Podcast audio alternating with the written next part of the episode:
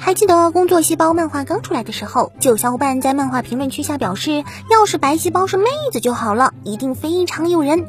也不知道是宅民所见略同，还是作者也想到了同样的事情，工作细胞 Black 就出现了几乎全员角色性转的展开。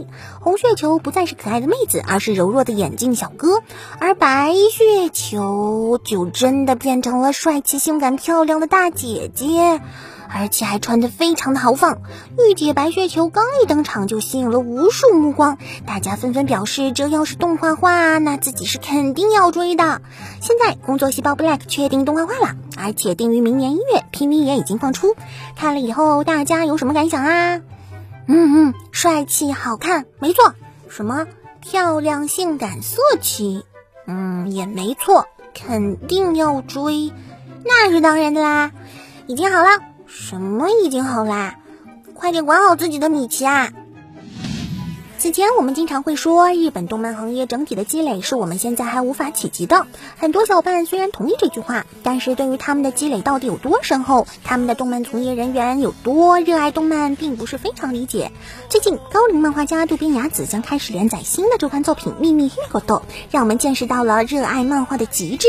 周刊漫画九十一岁高龄，看到这一条信息后，国内漫画大佬干王之王 L dot 也惊呆了，发微博表示。自己以后要是再喊周刊好嘞，老奶奶就要来抽脸啦！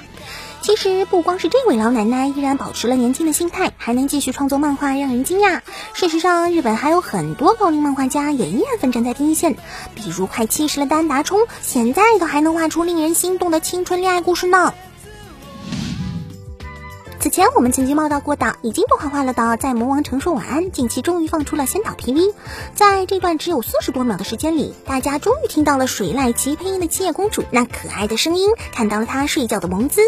然后，可能很多没有看过漫画原作的小伙伴，不知道她本性的人就要被欺骗了。世上，这只七叶公主是史上最凶残的熊公主，是能够凭一人之力把魔王城搞到天翻地覆的存在，是所有宅民最害怕的熊孩子的化身，是即便长得非常可爱，你也依然不会允许她接近你的手办和周边的恐怖分子。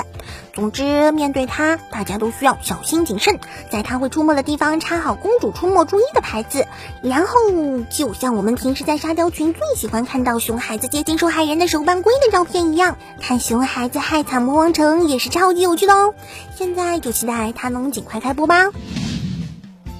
虽然已经是十五年前的作品，而且并没有像《死火海》之类的为大部分漫迷所知，整体上属于小众作品。但《水星领航员》依然是让人看过的印象深刻的优秀动画。零六和零八年又有动画续作，十周年的时候还出了剧场版。而今年《水星领航员》的官方推特发布消息称，为了纪念动画开始十五周年，本作的完全新作将于今年冬季公开。如果说当年还不太流行这种温馨治愈、还带有丝丝百合香味的作品的话，那么现在可能就不太一样了。之后的星座或许会受到更多的关注。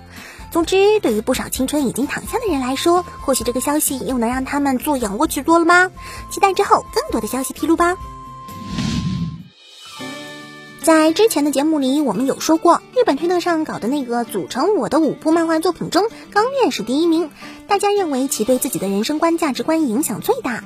不过，《钢炼》毕竟完结都已经快十年了，很多萌新可能早已意识不到还有一部这样的优秀作品。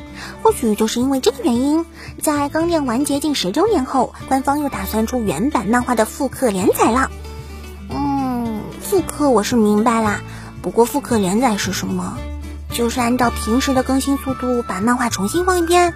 不管怎样，总之应该可以让不少萌新重新看到这部佳作吧。说不定以后动画也会重置。不过对于原本的粉丝来说，应该更想看到的是后日谈吧，比如那些婚后小故事什么的。好啦，那今天的动漫新闻差不多就是这些。希望喜欢节目的小伙伴能够来点三连啥的支持一下吧。那么我们下期再见。拜拜。